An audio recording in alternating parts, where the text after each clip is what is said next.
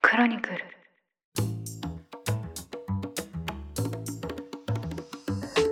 おはようございます2023年6月3日土曜日ニュースコネクトパーソナリティの野村貴文ですこの番組では平日毎朝5分間で世界のメガトレンドがあるニュースを解説しています費用からお聞きいただきまして誠にありがとうございますさて今日は不定期で配信する土曜版をお送りしていきますゲストの方を一人お呼びしてトークを展開していきたいと思いますそれでは早速お呼びします株式会社タレント代表の佐野隆さんですよろしくお願いしますよろしくお願いいたします。はい佐野隆さん通称たかちんさんですねはいようこそこちらの番組にもお越しいただきましたあ、ありがとうございます。本当に野村さんの番組に出れる日が来たんだなと思って、すごく嬉しい です。 ありがとうございます。はいなんかそう言っていただけると私も恐縮なんですが。はい。あやっぱ野村さんの番組って少し、やっぱ格式が高いイメージがずっとあったので、はいはいは。はいい。はい。今もあの一緒に番組を作らせていただいてますが、 本当にこうやって野村さんがずっとやってきた番組に出させていただけるのは本当に嬉しいなと思っています。ありがとうございます。すごい正確に言うとですね、多分その格式の高い番組もあるんですけど、はい。まあ、例えばですね、あのみんなのメンタールームっていう番組みたいに、あのはい比較的雑多な会話をしている番組もありますので、あ、なるほ ど。そこは全く構えずにお話しいただければと思います。あ、わかりました。ありがとうございます。はい、で今ですねちょうど高知さんに少し触れていただいたんですけど実は2人で5月からですね新しいポッドキャスト「サイ凡人の非凡な才能科学する」を配信しています、はいでまあ、結構ですねおかげさまで出足も順調でしてあのいきなりランキングインもしたりしたんですけど、まあ、今日はですねあのニュースコネクトのリスナーの皆さんに向けてこの番組について知っていただきたいなと思いまして高知さんをゲストにお招きしましたということでですねまあこう「才凡人の非凡な才能を科学する」なのでこの高知さんが考える才能とは何かっていうところとかですねあとはお人柄人となりについても伺っていきたいなと思っていますどうぞよろしくお願いしますよろしくお願いいたします。はいでは最初にですね改めてなんですけどこの番組「才凡人の非凡な才能を科学する」これがどういう内容なのかお話しいただいてもいいですかありがとうございます。あの、まずそもそものその才能っていうところからですね、定義を再定義するっていうところからスタートしまして、あの、はい皆さんが、あの、イメージとして持たれている才能っていうところの定義とは少し違うんですけれども、その才能っていうものが紐解いていくと、実生活でどういうふうに使えるのか。そして、個人のみならず、チーム、組織にとっての才能の活かし方というものを配信していく番組を今やっています。で、特にですねこの配信ではあの実践的にどうやったら自分の才能を生かせるのかっていう観点についてお話をさせていただいておりますそうですねあの実践っていうのは結構キーですよねそうですね実践っていうのがかなり大きいと思いますちょうどその「サイ」という番組でも実はですね高知さんがメインホストで私が聞き役なんですけどかなりですね私自身のこう人となりがですねこう根掘り葉掘り 開示されてるんですよね。野村さんをある意味実験台にさせていただきながら、はい野村さんの人生をもとに野村さんにはどんな才能があるのかそして野村さんはどういうふうに才能を生かしてきたのかでその才能が生かされる環境っていうのはどういうところなのかっていうのを野村さんを例にどんどん質問させていただきながら紐解いていって、それをもとにどうやったらじゃあ、視聴者皆さん、リスナーさんが自分の才能をつけていけるのか、活かしていけるのかっていうのをお伝えさせていただいてます。そうですねなんで、はいまあ、ある意味あのそちらの番組では私はあの完全にまな板の上の恋になってるんですけど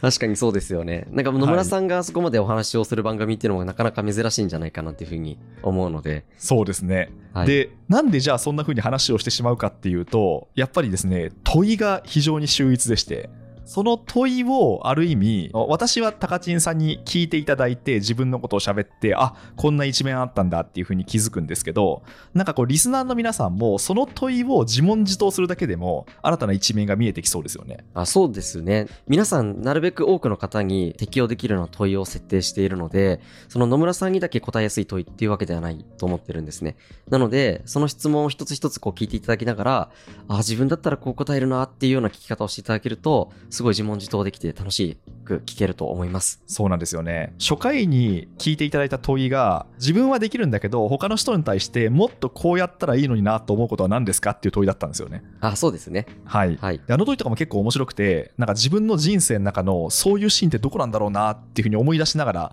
喋っていったんですけど、はい。まあ、そうするとああんまり気づいてなかったんだけど自分はここを向いてるかもしれないっていうふうに改めて発見がありましたね私としてはああ、よかったです。普段あまり考えない問いかもしれないんですけど、実はその問いというものは一つ一つ、才能の定義と一緒なんですけれども、僕はついついやってしまい、やってよかったと思えることっていうのを才能の定義にしてるんですね。はいまあつまりはもう一回やりたいと思い続けて同じ行動を取り続けられるってことは、自分にとって価値がある行動だからなんですけれども、それを才能として定義したときに、それを見つける問いが、もっとこうしたらいいのになって他人に思うことはどんなことですかって聞いたときに、そこに出てくる答えが、実は野村さんはできるけど他人はできないことだったりするんですよね。はいそうですねなのでそういったところから才能を見つけるような形で聞かせてもらってます。そうですね。いやいや。だからあれですよね、その才能って人によってイメージするもの違うと思うんですけど、才能がないってことはなくて、何かしら内なるものがあるってことですよね。あそうですねシンプルに例えば自分の中で得意なことっていっぱいあるじゃないですか、はいではい特に自分の中で得意なことトップ3を挙げるとしたらどんなことですかって言われるとちょっと思いつかないと思うんですけど、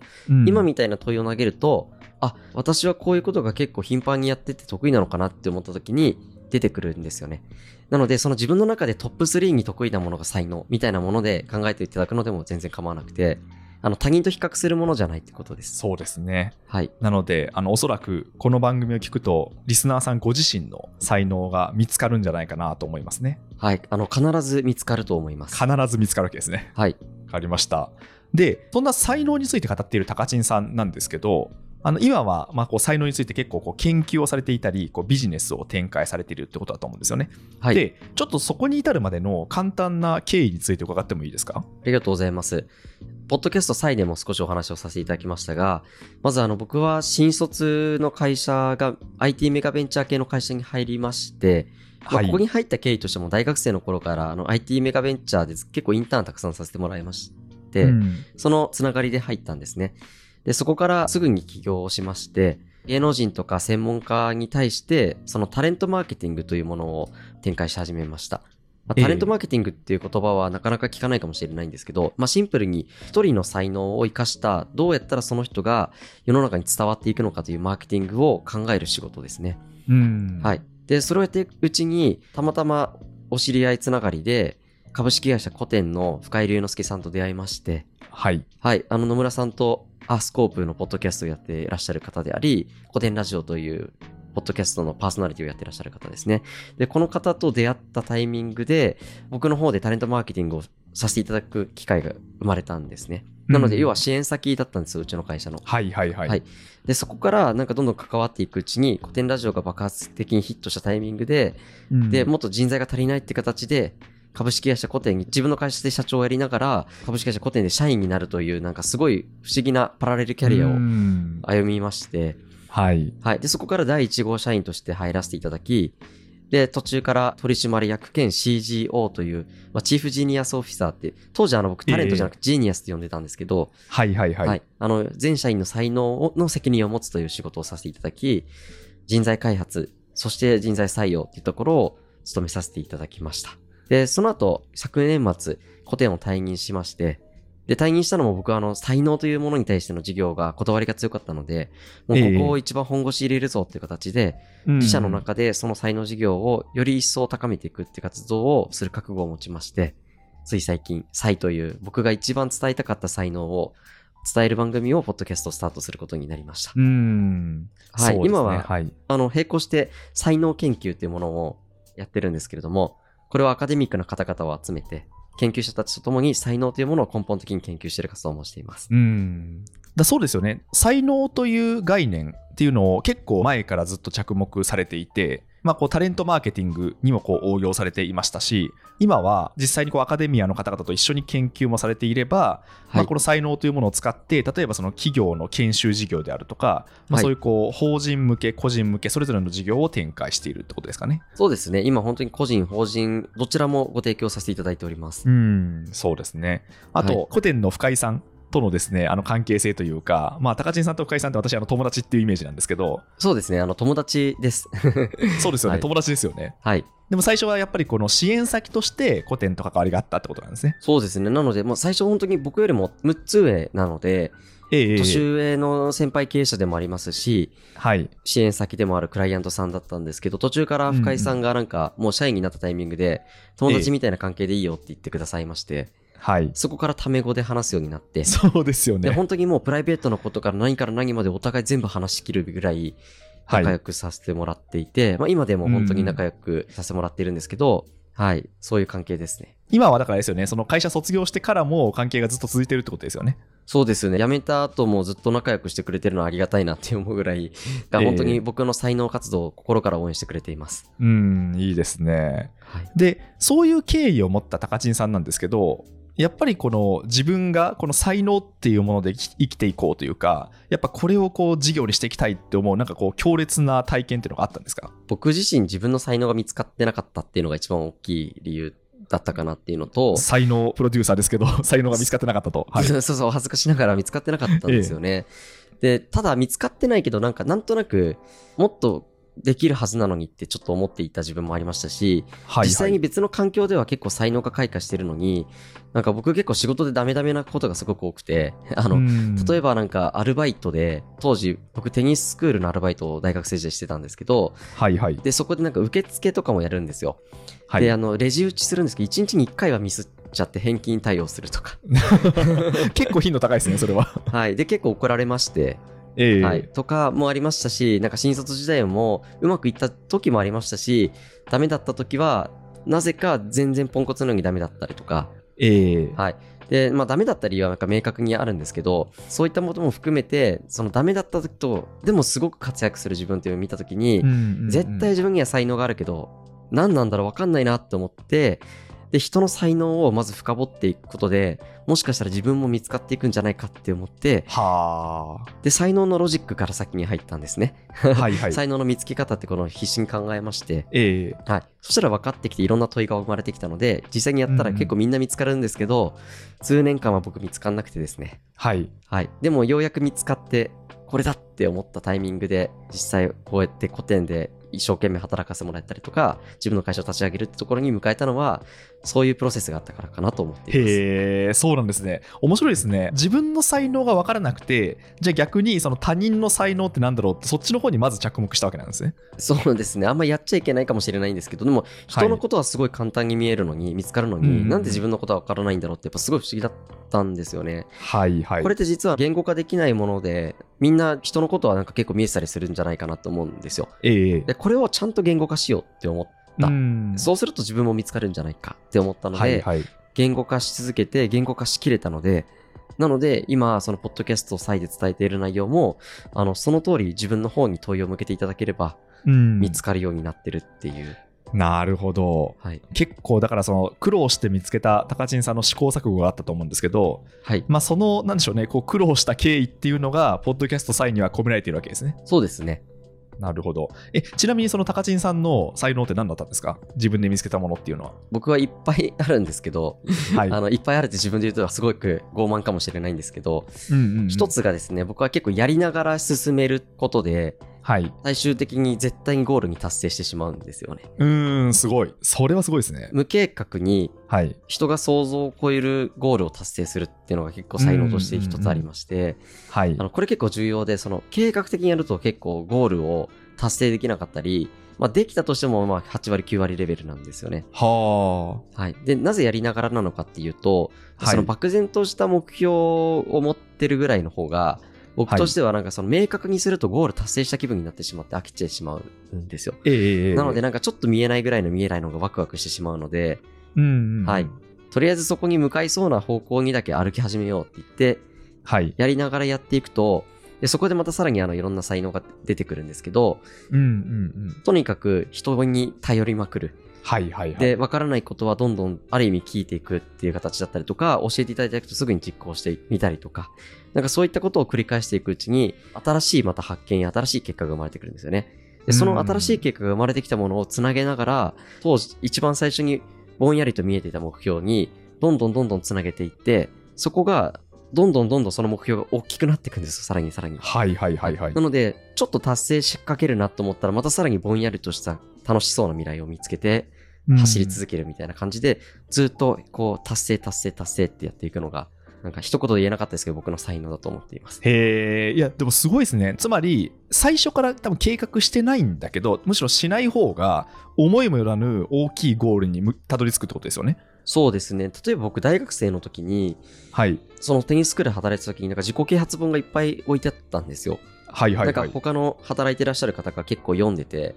でまあ、ええ自己啓発なんか嫌だなとか最初思ってたんですけど、 はいあの本当にバカにはできないようなすごくちゃんとした内容がたくさん書いてある本もありましてうんでなんか裏にこう講演会のお知らせとかよくあるじゃないですか。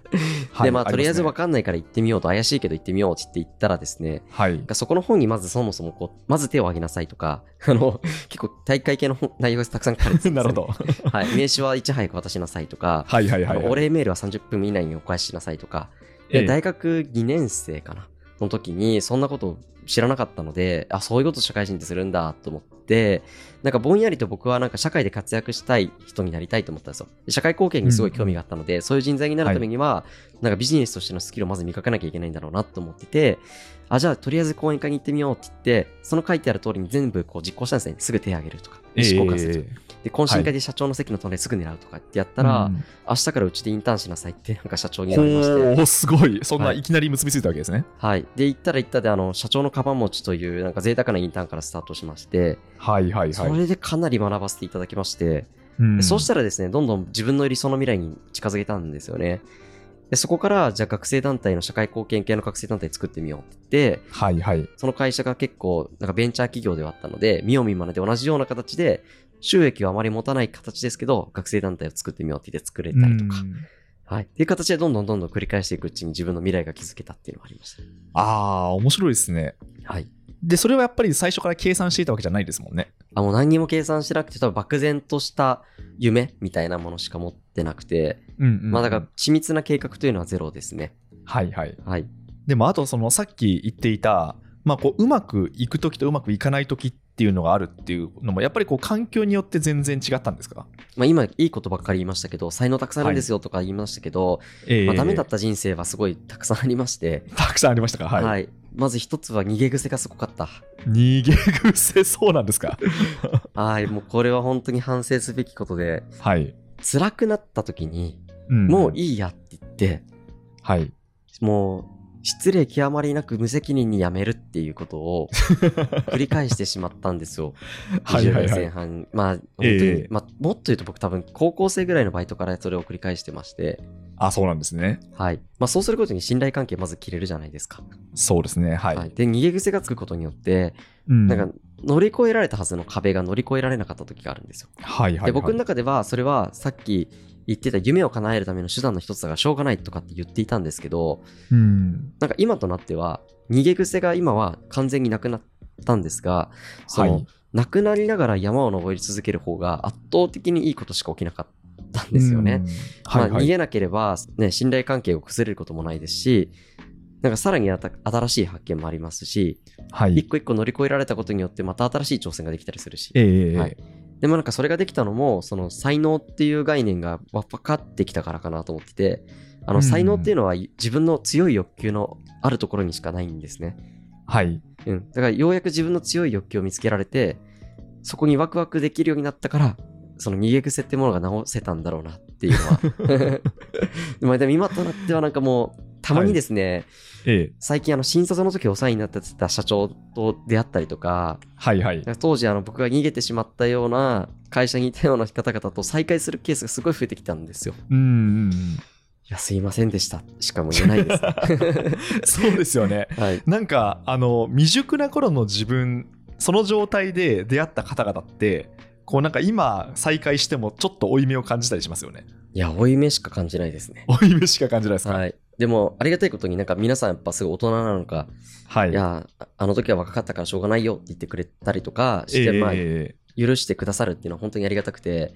僕も許せる人間でありたいなってやっぱ改めて思うし、えまあはいもしかそそういうことは絶対もうしたくないなって思いは、改めて思いますね。うんはい。でもやっぱりあれですよねそういうなんでしょうね自分としては不本意だったというかまあ、良くなかった頃があるからその後じゃあこれをどうやったら改善できるんだって必死で考えて、まあ、今のところに結びついてるわけですよね。そうですね。はい。もうやっぱ改善改善改善の繰り返しはい、ですね。まあでも確かにな今一番モチベーションが高いものに出会えたっていうのが一番大きいのは、なんか今までもやりたいことはたくさんあったんですけど、ええええ結構やりたいこと変わる人生だなと思ってたのが、最近は変わらなくなったのは、おーうん。まあそれは本当に自分がやりたいことは何なんだろうかとか、自分のビルは何なんだろうかとか、自分の欲求、根本的な欲求は何なんだろうかとか、はい。僕はやっぱ新しい世界を見たいっていうものもそうですし、なんかこういろんな溢れる才能たちが輝いてほしいなっていうのも純粋に思っているんですよね。まあそのう時んうのんその輝きっていうのがすごい楽しいっていうのも純粋にあって、うんで自分が自身が輝いていく時と輝いてない時の感覚を感じているので、どうせだったら輝く人生を歩みたいじゃないですか。そうですね。はい。なんかそこにこう、ある意味もう自分が残された人生はそこに使命が強くあるんだろうなって思っていて、なるほようどやく腑に落とせたっていうのが大きいですね。ああ、見つかったわけですね、それが。そうですね。確かにえちなみになんですけどそのそれ以前の、まあ、逃げ癖があったっていうお話とか、まあ、環境によってはそのうまくいかなかったってお話があるじゃないですかはい。そういうなんかこう苦しい時とかモヤモヤした時ってどういう行動とかどういうことされるんですか僕は、え、い今の話ですかね当時の話。当時の話ですね、まあ、当時そののたうち回っていた頃の自分をちょっと振り返ってって感じなんですけ どあ、もう最悪ですよ、本当に。あの、最悪ですかお酒飲みまくる。潰れる。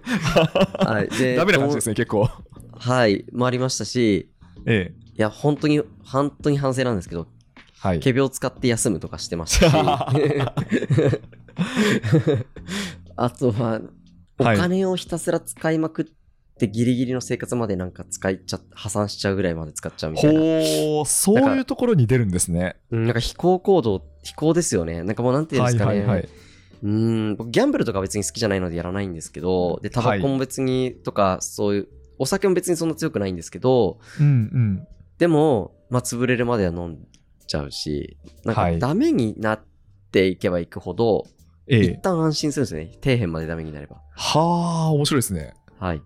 えなんそれなんか深掘りしたいんですけど深掘りしていいですか今のああ、話 大もう全然大丈夫です。言えない話がないの大丈夫ですはい。うまくいかないなみたいな時があるじゃないですかはい。まあその時はやっぱこうどうしてもお酒飲んで潰れたりとか散財したりとかそういうふうにこうなんでしょうねこう下る方向にどんどん自分をやりたくなっていくってことなんですかなんかそこの時は、もはういダメだって分かってるので、おええ中途半端に落ち込むよりはひたすら落ち込んでみようみたいな感じ なで。るほど ひたすらに落ち込むとか、ひたすらにダメだなって思ってる自分をダメだなって思い続けてはいやってみるとか、ええうん、なんかな、なんででしょうね。あんまり説明はできないんですけど、はいうん、 なんかそうすると多分、ようようやく自分を許せたというか、なるほど中途半端にそのかこつけてはいはい言い訳してる自分も嫌いだったんですよね。ええもうだからダメならダメでいいやと思って、ダメで生きてみようみたいな感じで、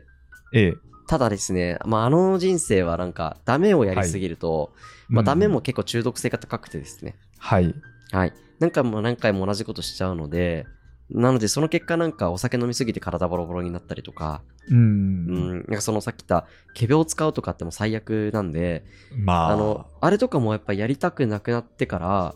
はあいの結構正直に言っちゃうようになりましたね。なんか例えばどうしても起きれなかった時とかは、はい、すいません、寝坊しましたって絶対言うようにしてるし、うん 偉いですねそれはもうなんかもうぜそこは絶対言うようにしようって決めました。はいはい、うん、なんか正直に言ってブチ切れられたとしても、それは正直だからしょうがない。んんなるほどむしろごましかして後でバレた時のええお互いの嫌な感情、僕も罪悪感あるし、相手も嫌なかうんうんじゃないですか、そうですねみたいなこともひたすらダメな行動したから分かりました相手の気持 ちが相手がどういう挙動を取るのかっていうのが分かはりいまはいすよはい。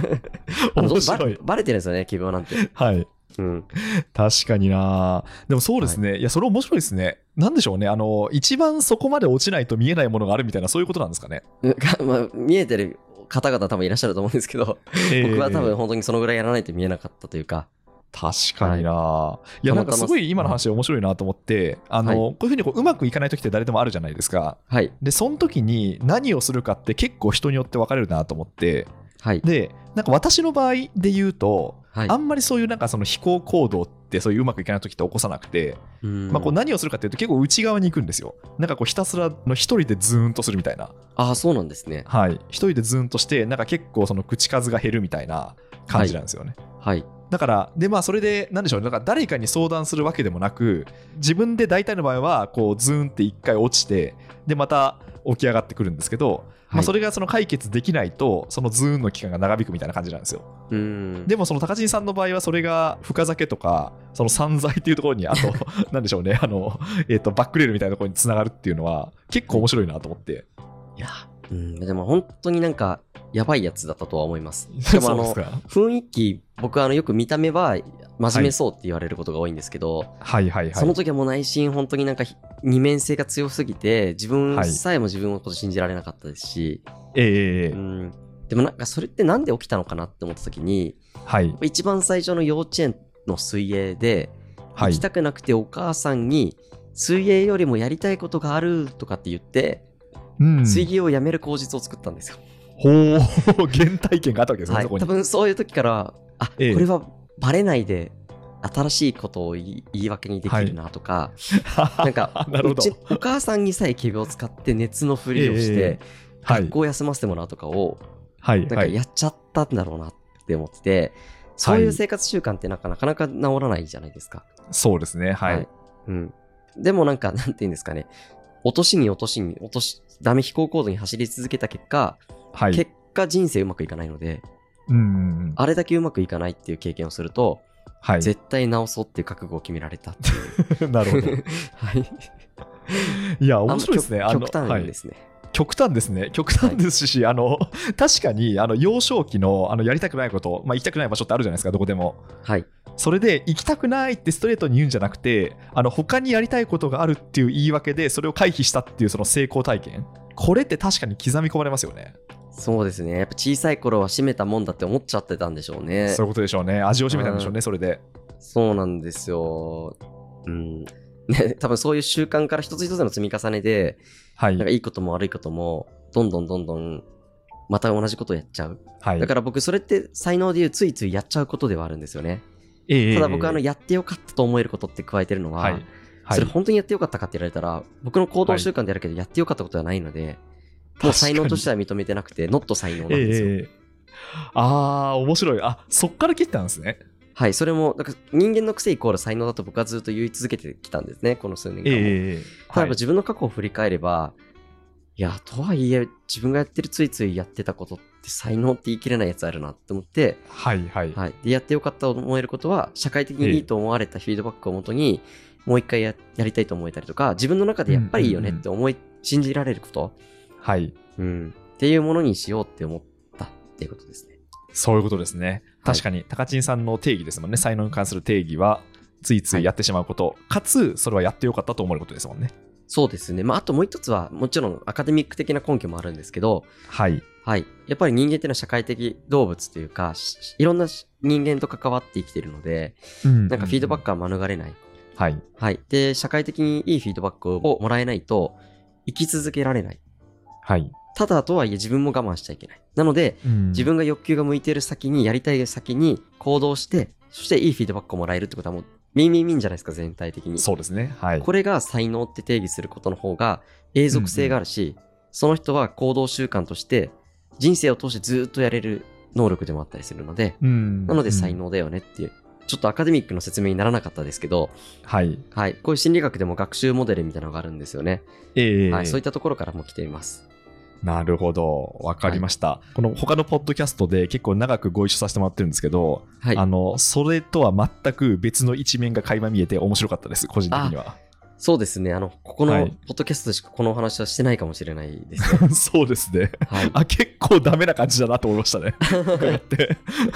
まあでも人間だもんなって、僕はあのそうですね。一緒に人間だも働いのてる方々はいとか付き合ってる方にもこういうダメなシーンを見ることもあるんですけど、まあうん人間だもんなって思えるように自分を通して感じられるようになっ たそうのいで、うよこかとったですね。いいいい経験だと思っています。うん、わかりました。はい。で、どうですかその、そろそろお時間も迫ってきたんですけど、はいあのまあ、そういうふうにこういろいろな苦労をされて、でかつあのいろいろ学ばれてこう才能というものを今こうビジネスにされてるじゃないですかはい。今後やっていきたいことってあるんですか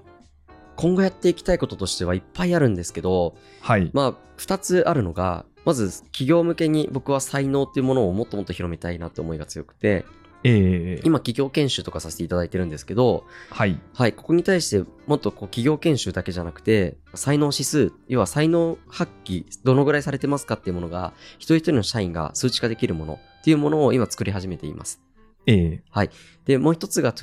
2C2C でもあり 2B 向けでもあるんですけど、はいあの起業家支援っていう形であうのんうん才能の起業家支援を今個人でパーソナルでしているんですね、はいはい、これをあのもっと大きく広げた形であの、多くの方々が才能を発揮できるようにするっていうのをプログラム化して今作っていまして、こちらも7月に備えて今、実はサービスを作っている最中です。うん、いいですね。やっぱりそうすると、割とこう自分の才能っていうのを深く知って、でこう適切な行動だったり適切な場所っていうのを選ぶともっと個人個人は輝けるってことなんですかねそうなんですよあのやっぱり僕はなんか輝いてほしいってすごい強く思ってましてはい、はい、でなんか実は最近できた僕の会社のパーパスがありましてええー、はいでこれがですね溢れる才能の輝きで世界を幸せで満たすという言葉なんですけど、はいうん、本当に一人一人が溢れる才能で、どんどんどんどん世の中を照らしていってほしいなと思ってるんですよ。輝いてほしい。で、それを世界が幸せで満たすっていうのは、ただわがままに開いてほしいの、輝いてほしいのではなくて、はい、結果として社会もいいように好循環が回ってほしいっていう思いがすごい強いんですよね。なので、グッドフィーリングな社会を作りたいっていう言葉でも昔は伝えたんですけど、なので、こういった世界観を目指すために、先ほど言ったようなことをしたいっていうことになります。いいですね。でも確かにそうやって考えるとその、まあ、企業向けのビジネスであるとかまたその個人向けのものっていう、まあ、この両面からそういったことをやっていくと、まあ、ゴールに近づきそうですね。あはいそう信じてやっていきたいなと思っています。うんわかりました。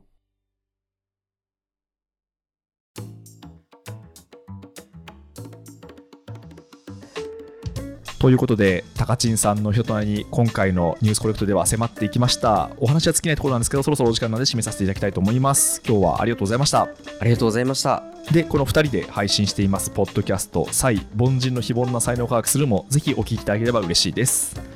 ニュースコレクト、お相手は野村貴文でした。番組への感想は、ハッシュタグ、カタカナでニュースコレクトとつけて Twitter に投稿ください。もしこの番組が気に入っていただけましたら、ぜひフォローいただけますと嬉しいです。それでは、良い週末をお過ごしください。